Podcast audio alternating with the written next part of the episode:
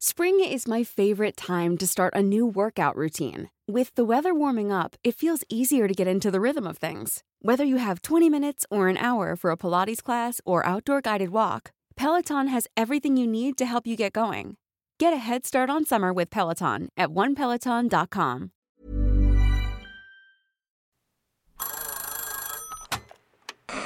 Hola.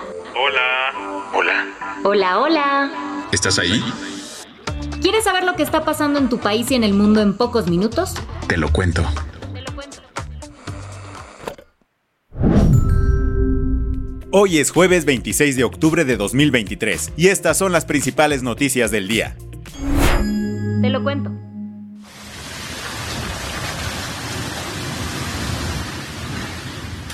Son las 3.15 de la mañana, estoy en Acapulco, en el Hotel Princess.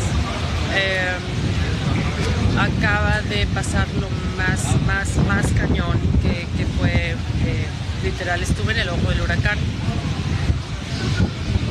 Eh, y bueno, me acaban de rescatar. Aquí estamos en Zapata City, ya sacaron las lanchas. Todos los muebles volaron. Ya todo quedó aquí abajo. El huracán Otis impactó con toda su fuerza a Acapulco y varios puntos de Guerrero, dejando un nivel de destrucción que aún no ha sido cuantificable. En solo 24 horas, Otis pasó de ser una tormenta tropical a un huracán de categoría 5, manteniendo vientos superiores a los 250 km por hora y olas de hasta 10 metros de altura. Con esta fuerza y sorprendiendo a todos, tocó tierra en Acapulco la madrugada del miércoles. A medida que amanecía, las redes sociales se llenaron de imágenes y videos que mostraban la magnitud del daño. Hoteles y propiedades aparecían con paredes y techos destrozados, mientras que las calles estaban inundadas y había coches sumergidos. Lugares icónicos del puerto de Acapulco como la costera Miguel Alemán o el Hotel Princes de Diamante quedaron severamente afectados, como se veía en las imágenes que se viralizaron por todas las redes. La autopista del Sol que conecta la Ciudad de México con el puerto de Acapulco se cerró en ambos sentidos debido a un deslave. A esto se sumó el colapso de las líneas telefónicas, la energía eléctrica y los servicios de Internet, dejando Acapulco totalmente incomunicado hasta entrada la tarde del miércoles. También se registraron aguaceros en estados como Oaxaca, el Estado de México, Morelos y Puebla.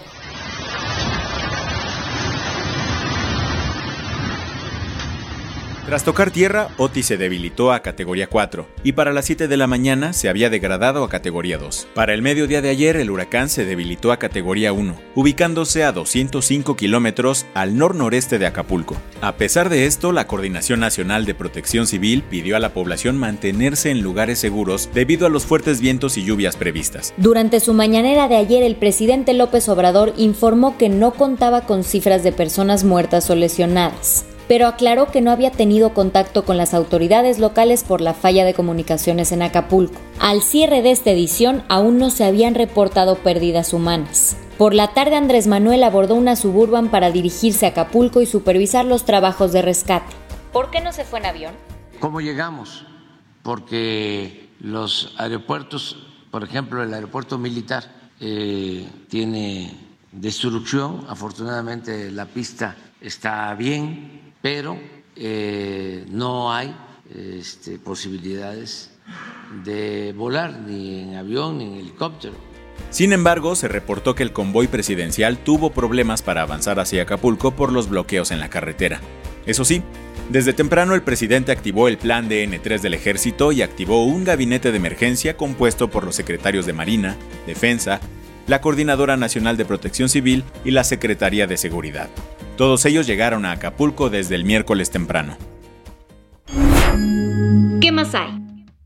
En medio de tensiones y protestas, el Pleno del Senado aprobó la iniciativa que eliminó 13 fideicomisos del Poder Judicial. La decisión se tomó este martes por la noche con 67 votos a favor de la fracción mayoritaria de Morena y sus aliados y 48 en contra. Así, se eliminaron 15 mil millones de pesos de fondos del Poder Judicial que ahora serán destinados a las arcas de la Tesorería de la Federación. La iniciativa recibió el visto bueno incluso tras días de protestas por parte de los 55 mil trabajadores del Poder Judicial, que insiste en que este recorte afectará sus derechos laborales en cuanto a prestaciones y jubilaciones. Incluso dentro de la bancada morenista hubo quien estuvo en desacuerdo con esta aprobación. La ministra en retiro del partido, Olga Sánchez Cordero, dijo en un discurso en el Pleno cómo esto afectaría a los trabajadores y recalcó. Soy portadora del mensaje de 1721 juezas y jueces, magistradas y magistrados, así como de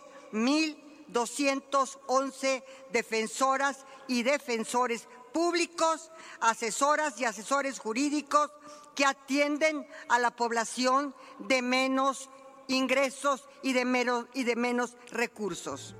Por su parte, la oposición no se quedó callada y mostró su disgusto. Cuando fue el turno de hablar del senador panista Damián Cepeda, comentó.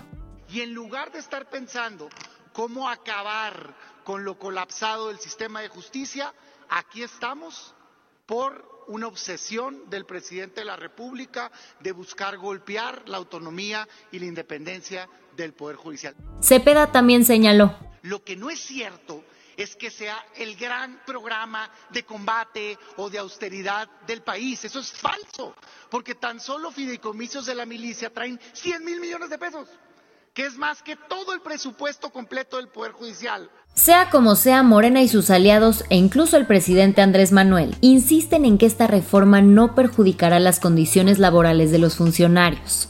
Apenas se dio a conocer la decisión del Senado, el Sindicato de Trabajadores del Poder Judicial decidió extender su paro, que inició el jueves pasado, hasta el próximo domingo 29 de octubre. Las que tienes que saber.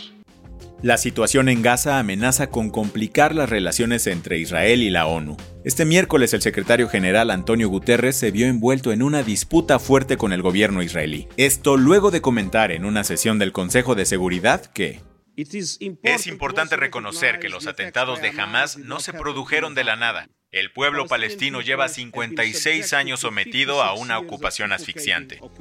El embajador israelí ante la ONU, Gilad Erdan, no tardó en criticar a Guterres.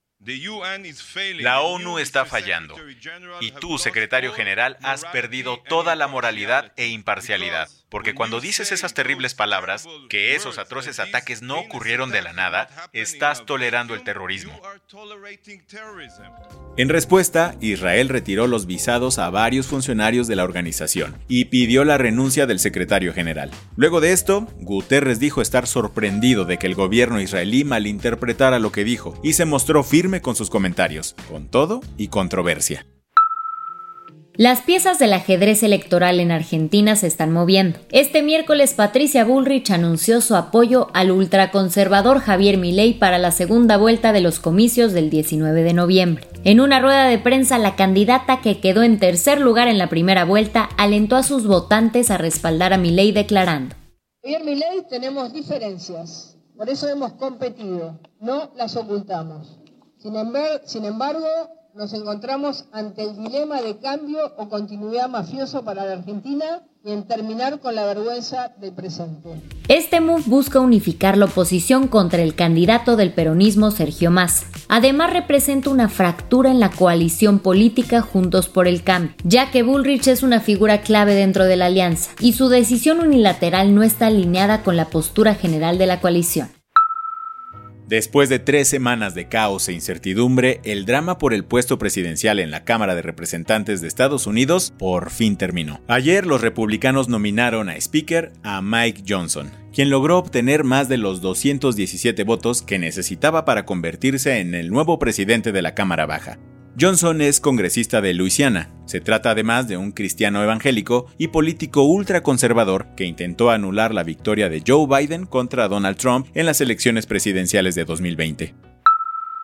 El lema No tomes y manejes fue llevado al siguiente nivel por el campeón de la Fórmula 1, Lewis Hamilton. ¿Cómo? A días del Gran Premio de México, Hamilton se fue a dar el rol por tierras tapatías para anunciar al MAVE, su nueva marca de tequila sin alcohol. Este producto nació de una colaboración con el maestro destilador Iván Saldaña de Casa Lumbre. Almave saldrá a la venta hoy mismo y costará entre 670 y 730 pesos.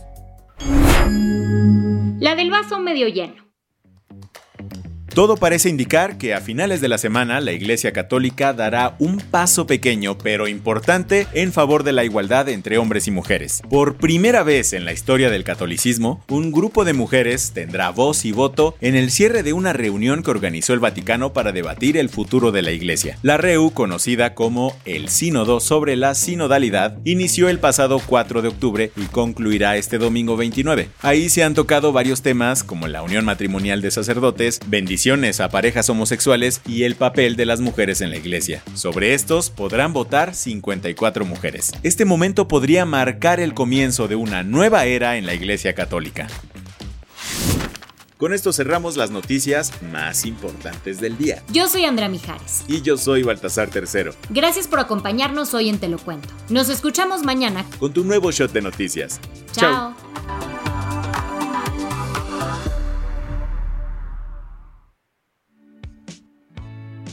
El guion de este episodio estuvo a cargo de Aisha Yanavi y Lucía Corona. Paula Gándara es la editora del guion y la dirección editorial es de Sebastián Ermenger. Gelúe Santillán es la directora creativa y el diseño de sonido está a cargo de Alfredo Cruz. ¿Quieres estar al día? Nos encuentras como arroba te lo cuento en Instagram, TikTok, Snapchat y Twitter. Hey, folks, I'm Mark Marin from the WTF Podcast, and this episode is brought to you by Kleenex Ultra Soft Tissues your ally to help tackle your allergy symptoms this season. I love the change of seasons, but nobody loves pollen and all those other things floating in the air that make you sneeze during this nice weather. Kleenex Ultra Soft tissues are hypoallergenic and allergist approved. So fight back against watery eyes and runny noses without worrying about irritating your skin. For this allergy season, grab Kleenex and face allergies head on.